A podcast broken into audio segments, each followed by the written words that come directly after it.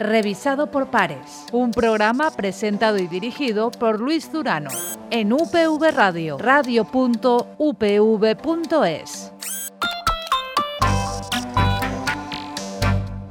Un robot no hará daño a los humanos, tiene que cumplir sus órdenes y debe proteger su propia existencia sin que entre en conflicto con lo anterior. Estas son las tres leyes de la robótica que estableció Isaac Asimov para sus novelas de ciencia ficción hace más de medio siglo. El protagonista de hoy de este revisado por pares es precisamente la robótica. Vamos a hablar de sus retos, de los retos también de la inteligencia artificial, de si es una amenaza o si la inteligencia artificial y la robótica nos van a ayudar mucho en, en el futuro. Pero para hablar de todo ello, como siempre, tenemos a dos colegas de esta universidad. Se trata de Paco Blanes. Paco Blanes es el director del Instituto AI2 de la Universidad Politécnica de Valencia y de Javier Palanca, investigador del Grupo de Tecnología Informática e Inteligencia Artificial de esta casa. Ellos van a ser los protagonistas de nuestro programa, pero antes de desarrollarlo, conocemos nuestro topic. En apenas dos años habrá en el mundo 3,8 millones de robots y el ritmo de crecimiento anual se estima en un 16%. Son cifras de la Federación Internacional de Robótica. Estamos sin duda ante una revolución tecnológica que está provocando ya un cambio de nuestra, sociedad. De nuestra sociedad. Los hay que predicen la destrucción de muchos trabajos a no muy largo plazo, otros que no es para tanto. ¿Es esta revolución una oportunidad o una amenaza? ¿En qué nos ayudarán los robots? ¿Pagarán nuestras pensiones? Estás escuchando Revisado por Pares. Pues de esta revolución tecnológica vamos a hablar, como os decía, con, en primer lugar, Paco Blanes, director del Instituto de Automática e Informática Industrial de la Universidad Politécnica de Valencia. Paco, muy buenas. Muy buenas, Luis. Y comparte esta tertulia Javier Palanca, ya participó en este revisado por pares en otro programa hablando precisamente de inteligencia artificial. Javi, muy buenas. Hola, muy buenas, encantado de volver. Y muchas gracias a, los dos. Por hablar de, robótica, decíamos que cuáles eran las. o la guía, o lo que presentaba Asimov hace más de, medio siglo para hablar de, de los robots. Y nos venimos apenas hace una semana, porque la actualidad más reciente nos lleva en este caso a Bucarest. Es donde estuvo Paco Blanes la semana pasada en el European Robotic Forum. ¿Cuáles son los grandes retos o los principales temas de los que, de los que hablasteis en este, en este foro, Paco? Bueno, este, este es uno de los foros más importantes a nivel europeo de lo que es la, investigación científica, pero también la cooperación eh, del mundo académico y las empresas en temas de robótica. Y un poco las historias pues vuelven, porque como ya contaba Simón, que contaba historias de robots, pero introducía en las historias elementos claramente de inteligencia artificial, ya en este European Robotics Forum se ha visto la intención por parte de la Comisión Europea de que robótica e inteligencia artificial trabajen colaborativamente y que, en el futuro eh, haya una, unas iniciativas en las cuales ambas tecnologías concurran y pongan en marcha soluciones eh, que sean eh, las soluciones que, marquen la tecnología del futuro.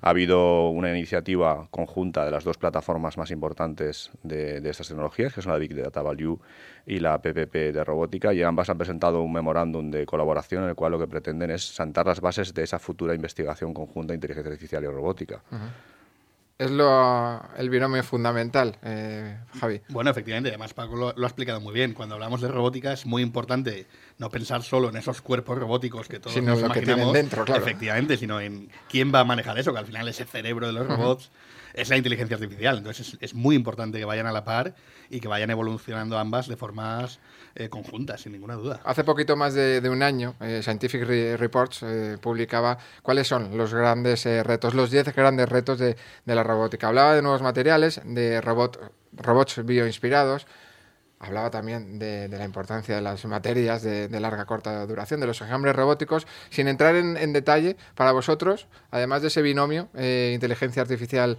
eh, robótica, ¿cuál es el gran reto al que se enfrenta el sector, al que os enfrentáis vosotros en este campo como investigadores? Uno especializado en robótica, Paco, otro especializado en inteligencia artificial, Javi. Bueno, yo eh, quizás eh, llevando un poco más el, foco, no tanto a lo que son la investigación de, largo recorrido, de largo futuro, sino un poco más en lo que en lo que las tecnologías pueden ofrecer o tienen que ofrecer en los próximos años.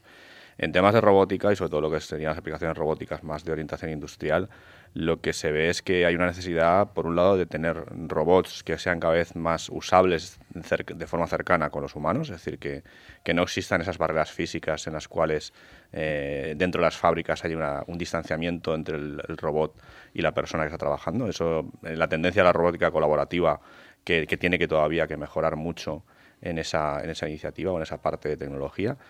Y, y, por otro lado también lo que sería la robótica que cuando se despliega en, eh, en, los entornos, sobre todo los entornos de fabricación, los entornos productivos, es más fácil de, de, implementar. Es decir, cada vez las herramientas de desarrollo, las herramientas de programación de los robots son más fáciles de utilizar, al igual que ha pues, sucedido con las herramientas informáticas tradicionalmente en el campo propiamente de la tecnología informática, han ido facilitándose y capacitando cada vez más la extensión del uso de las mismas, pero también en la robótica se están desarrollando herramientas para que sea más fácilmente accesible el uso y la implantación de los robots en los entornos productivos. No, y no solo en los entornos productivos, Paco, estamos hablando mucho de, de robótica asistencial, también es otro de los, de los eh, retos. Eh, Javi, pues hace poco hablábamos sobre una de sus últimas criaturas. Eh, en colaboración era Russell, si, si, no, si, no, me, si, no recuerdo, si no recuerdo mal. Porque de aplicaciones, Paco ha coincidido en la importancia de la robótica en el, en el sector industrial y ahora hablaremos también de cómo puede contribuir al sector en esa revolución tecnológica, esa industria 4.0 y de si nos va a afectar en nuestros bolsillos también y en nuestro futuro eh, laboral. Porque, pero de aplicación a la robótica, esa robótica asistencial adquiere una importancia cada vez eh, mayor. Eh, es una importancia creciente. Si es verdad que donde más recorrido ha tenido la robótica ha sido precisamente en el entorno industrial, porque es más fácil tener entornos controlados para esos robots. Pero claro, en el momento que nos planteamos el llevarlos a nuestra vida cotidiana, al día a día, con robots quizás un poco más antropomórficos, que, estén en, en nuestra rutina diaria, pues ahí las complicaciones aparecen a montones. Sobre todo, y, tirando un poco para casa hacia la inteligencia artificial, pues obviamente ahora mismo quizás uno de los mayores retos que tenemos es conseguir que un robot entienda el entorno para que pueda reaccionar de forma segura a él. Es decir, si pensamos en una mano humana, una mano humana tiene un montón de sensores en cada centímetro de piel y las mejores manos robóticas que tenemos, pues con suerte a lo mejor hemos llegado a los centenares de sensores, pero sigue siendo muy poco comparado con, con la del cuerpo humano, con lo cual conseguir que reaccionen bien a ese entorno, pues la visión exactamente lo mismo, muy complicado para un robot interpretar igual de bien que un humano el entorno que está observando. Entonces, ahora mismo ahí tenemos el gran reto, que es conseguir que esos robots estén en nuestra rutina diaria, requiere de muchísimo trabajo a nivel de precisamente cómo perciben el entorno y responden a él. ¿Y un robot es eh, ético, Paco? Eh, ese es otro de los... Eh, retos, eh, combinar cómo responden a, ese entorno y que sus reacciones, su comportamiento sea ético, que es algo que, parece que preocupa a nivel, eh, que puede preocupar a nivel social. Si por ético debemos entender que, que, deba comportarse de acuerdo con un decálogo de, de comportamiento, eh, pues siempre lo será siempre y cuando nosotros lo hagamos que lo así, sea. Efectivamente. ¿vale? Es decir, de momento, eh, los robots siguen siendo, los robots igual que cualquier otra máquina de cómputo, siguen siendo elementos que trabajan y obedecen a, a un juego de instrucciones, un repertorio de, de instrucciones que, que, el desarrollo ha realizado y, y no puede salirse de él y tiene unas limitadas capacidades de cambiar eso. Es decir, cuando hablamos de, de aprendizaje, por ejemplo, que sería una de las vías por las cuales el, un robot, mediante tecnología de inteligencia artificial, podría eh, salir del espectro de acciones que previamente el programador ha desarrollado, aún ahí ¿eh? y en aspectos como pueden ser aspectos de éticos, uh -huh. pueden ser a lo mejor otros aspectos como puede ser de percepción y demás sí que puede aprender, pero en aspectos éticos es muy difícil uh -huh. que, que, se consiga eh, ese aprendizaje, con lo cual será ético en la medida que nosotros lo hagamos ético. De momento seguimos así. Sí, ese es un control que además tenemos que tener muy presente. Siempre que desarrollamos estas inteligencias para los robots, como no tengamos presente eso, pues pueden ocurrir casos como hace poco el de Amazon, uh -huh. cuando eh, desarrollaron un, un, bot para contrataciones y se volvió machista sin darse cuenta. O hay un ejemplo muy clásico, es decir, si tú creas un robot para construir tornillos y no le dices nada más, podría estar construyendo otros tornillos hasta acabar toda la materia del universo. Uh -huh. Entonces hay que saber poner esos límites, claro. De todas formas, yo creo que es bueno que, que sea así, que, decir, que, que, sea, que haga lo que, que, digamos que tiene que hacer. Porque a lo, mejor... sí, lo, lo, bueno es que solo van a hacer lo que les has dicho que hagas. Y sí, eso es también claro. algo que rompe un poco el cliché de los robots van a ser peligrosos. No, solo saben hacer lo que les digamos que hagan exactamente. ¿Porque es una amenaza o es una oportunidad la robótica, Paco?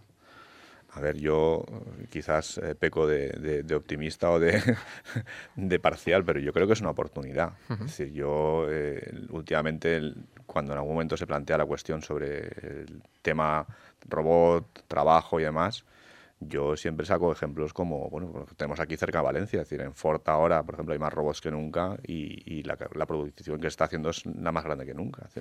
y, y si miramos, correlamos eh, países con la implantación de robots y tasa de paro, se ve claramente que los países con más robots no son los que más tasa de paro, ni, mucho menos tienen. Con lo cual, no hay una, evidencia que nos diga que, la implantación de robots va a ser eh, malo para, lo que es eh, el desarrollo económico de un país.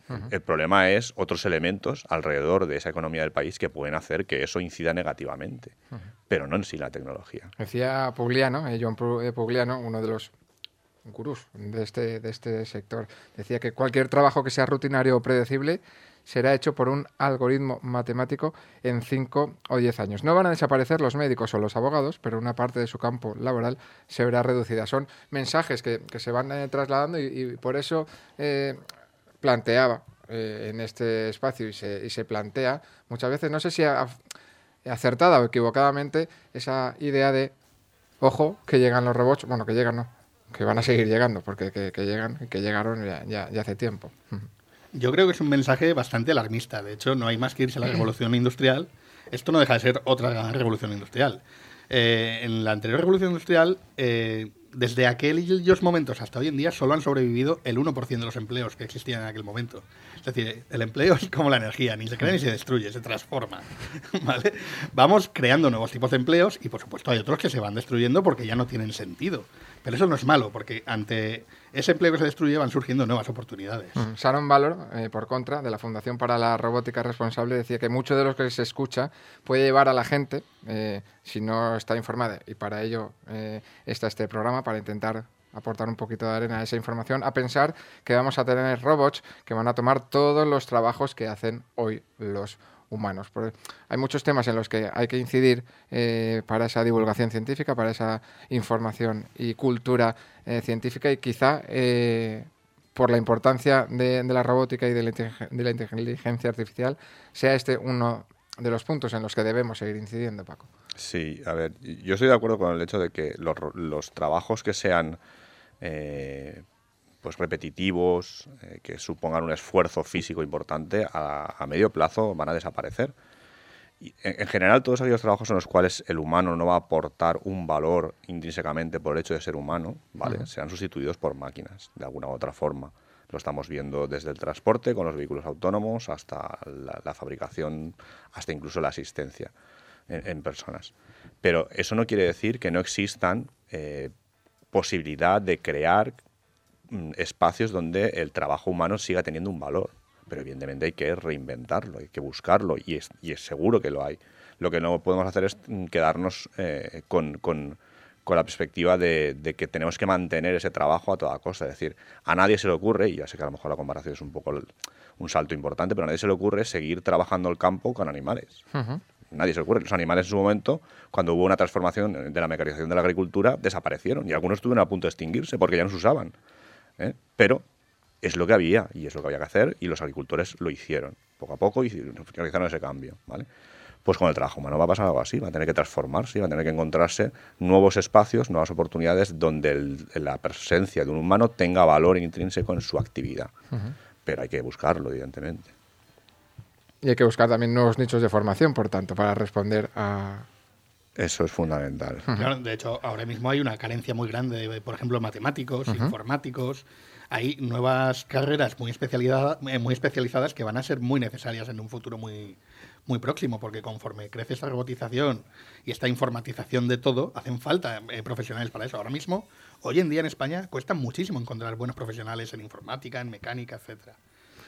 Otra de las ideas que queríamos plantear, también que con ese calado social, Hace, creo que poco más de un año, corregidme si, si estoy eh, equivocado, se planteaba, Bill Gates planteaba esa, esa idea de que los robots paguen eh, nuestras, eh, nuestras pensiones. En España también se está debatiendo sobre esto. El robot va a cotizar, Javi. No lo sé. Siguiendo con el ejemplo de Paco, si los tractores no han necesitado cotizar, un, un robot no olvidemos que es una máquina. No, es que yo creo que nos confundimos y nos la imaginamos como un humano mecánico y para nada lo es. Es una máquina como lo es un tractor. Si nunca nos hemos planteado que el tractor tenga que, que cotizar, no sé por qué nos deberíamos plantear que un robot, que es una herramienta que vamos a utilizar en nuestro día a día, tenga que hacerlo. Si el peligro fuera real de desaparición de empleos y no se crearan nuevos, podríamos llegar a plantear el que sea necesario repensar el sistema de pensiones, etcétera. Pero es que insisto, yo estoy convencido de que no va, no se va a destruir empleo, se va a transformar. Paco. A ver, yo, yo creo que el- la búsqueda o, o, eh, poner el, el enfrentado el robot con la necesidad de sustituir a una persona y por tanto de sustituir no solamente lo que es su trabajo sino también la fuente de ingresos que suponen los impuestos es, un un, error. es un hecho negativo, es algo negativo, ¿vale? Es decir, otra cuestión es que dentro de lo que sea la política económica que un gobierno quiera realizar entienda que no sé, unos robots tienen que pagar un un impuesto como se paga pues, un impuesto de, de otras cosas, como pagas impuestos en ot- a otro nivel de, de la actividad económica de una empresa o lo que sea. Bien, eso son los gobiernos quienes tienen que valorar si, si en un momento dado dentro de la economía eso tiene sentido y va a tener un efecto positivo en la economía. Pero hacerlo por el hecho de que se plantee ese enfrentamiento, esa dualidad hombre-máquina, si aparece la máquina, desaparece el hombre, yo creo que es un mensaje negativo de todas, todas. ¿Y cuál es la imagen que tiene, por tanto? Hablaba hace un momento de, de- esa revolución tecnológica, de esa industria 4.0. ¿O cuál es el escenario ideal de la implantación progresiva de, la robótica en colaboración con esa industria para el beneficio de- del trabajador, Paco? A ver, yo creo que eh, hay que seguir unas cuantas eh, líneas y justamente en, en, eh, en las ponencias que el otro día, en alguna de ellas se, se hablaba, es decir, cuando se va a hacer un desarrollo de una implantación de robot en una empresa, se tiene que hacer con el trabajador. Y en muchas ocasiones es a partir de ese primer desarrollo realizado con el trabajador, quienes los propios trabajadores piden más implantación, piden más proyectos en los cuales los robots les asistan o les eh, acompañen en tareas. Entonces yo creo que una cosa fundamental siempre es en las empresas, sobre todo las empresas pequeñas, ¿vale? las pequeñas empresas que cada vez más van a ser capaci- o van a tener capacidad, porque la tecnología va a ser accesible de tener robots, que hagan esa implantación o ese desarrollo tecnológico, esa innovación tecnológica junto con los trabajadores, para que no exista esa relación, digamos, tensa entre el trabajador y el- la máquina que le hemos puesto allí. ¿Y qué falta para que sea accesible? Realmente accesible para una pyme valenciana o española, por ejemplo. Vamos. Pues más allá de los hechos del mero coste económico y demás. Yo creo que lo que hace falta es eh, personal formado. Es lo que demandan todas las empresas. Allá donde foro que te encuentras con empresas, siempre demandan lo mismo, personal formado.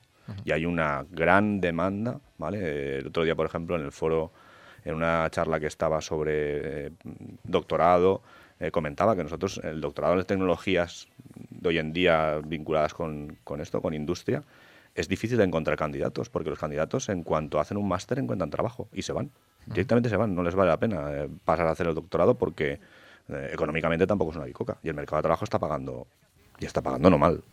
Con lo cual, Sí, sí, ahora mismo es donde más demanda hay, ya, ya lo hemos comentado. Es decir, todo aquel que se dedique a la mecánica, a la informática, a las matemáticas, ahora mismo las matemáticas se demandan muchísimo. Una profesión que hace años podríamos pensar casi que no tenía salida, ¿no? Pues hoy, hoy en día, vamos, se lo rifan a los matemáticos y efectivamente cuesta mucho encontrar buenos profesionales. Cualquier congreso al que vayas donde van empresas, todos están siempre con su último mensaje de estamos contratando, sí, sí, estamos sí. buscando Todas las gente". empresas con el Todas, cartelito. todas, estamos todas. contratando, estamos contratando. O sea, de verdad que eh, hay que inyectar muchísimo profesional cualificado ahora mismo para dar respuesta a todo lo que se nos viene encima. ¿eh? Si no, nos va a faltar de verdad. O sea, se va a frenar esta revolución si no conseguimos inyectar más gente. ¿Y se va a frenar, se frenaría esa revolución en el entorno más eh, próximo y perderíamos eh, el tren de, de otros países que sí que apuestan por esta formación? Es Seguro. Sí, en España hace falta gente, lo cual no quita que hace falta gente en todo el mundo. ¿eh? Es decir, que es difícil responder a nivel mundial, te diría. Pero sí es verdad que hay países mucho mejor preparados y están formando a más velocidad a la gente. Pero vamos, aún así, yo creo que el problema va a ser global, en realidad. Yo creo que aquí vamos por detrás. Sí, sí, aquí vamos por duda, detrás duda, de ¿eh? muchos países de Europa en cuanto a capacidad formativa y en cuanto a incorporación de tecnólogos al mercado de trabajo. Muy por detrás. Además, eh, no solamente eso, sino que a lo mejor el mercado eh, no es capaz de absorber o, o de absorber los mejores y los mejores se van fuera. Hoy en día el mercado es global en toda Europa, con lo cual mm, los, los estudiantes que son competitivos eh, directamente, no tienen dudas. A nivel de sueldos, desde luego, estamos muy por detrás.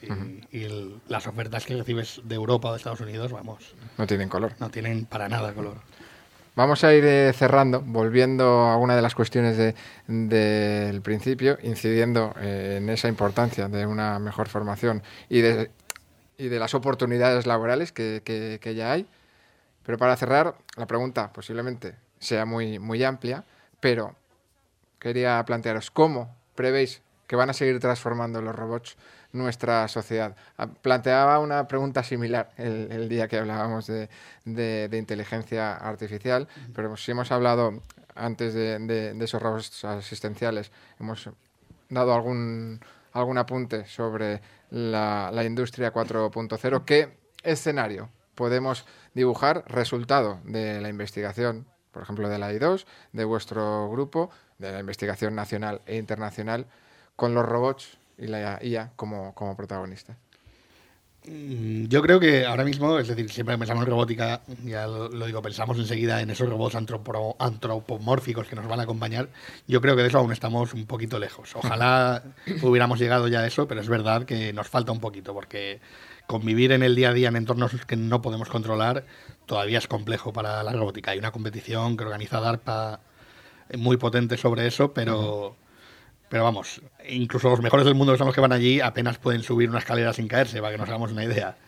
En entornos controlados, controlados como los industriales, yo creo que esto ya lleva años yendo muy bien y es donde más puede evolucionar seguro. Pero bueno, el coche autónomo, que no deja de ser un robot, está a punto, estamos a punto de verlo ya como algo muy común por las calles. Quizás sea lo próximo que, que, veamos más en nuestro día a día, seguramente. Paco. Yo creo que va por ahí, es decir, mm, en fuerte impacto y ya no mucho esperarnos. Evidentemente van a aparecer cada vez más robots especializados en determinadas tareas, ¿vale? Decir, lo que el Rumba hace unos años era una cosa impensable, hoy en día es el pan nuestro de cada día, pero con cosas con mucho impacto, en vehículo autónomo, sobre todo lo que es transporte, eh, camiones autónomos, posiblemente eh, donde la legislación lo permita, donde el entorno lo permita, que a lo mejor Europa no es uno de los sitios, primeros sitios, y después a nivel de, de vehículos también, drones, eh, vehículos aéreos no tripulados también va, va, a explotar en cuanto a la legislación y aquí, aquí, aquí en España está, bueno, Europa está, está cambiando, eso, eso va a explotar. Si la legislación lo permite, es el matiz importante con los drones. Sí, sí, ahí está.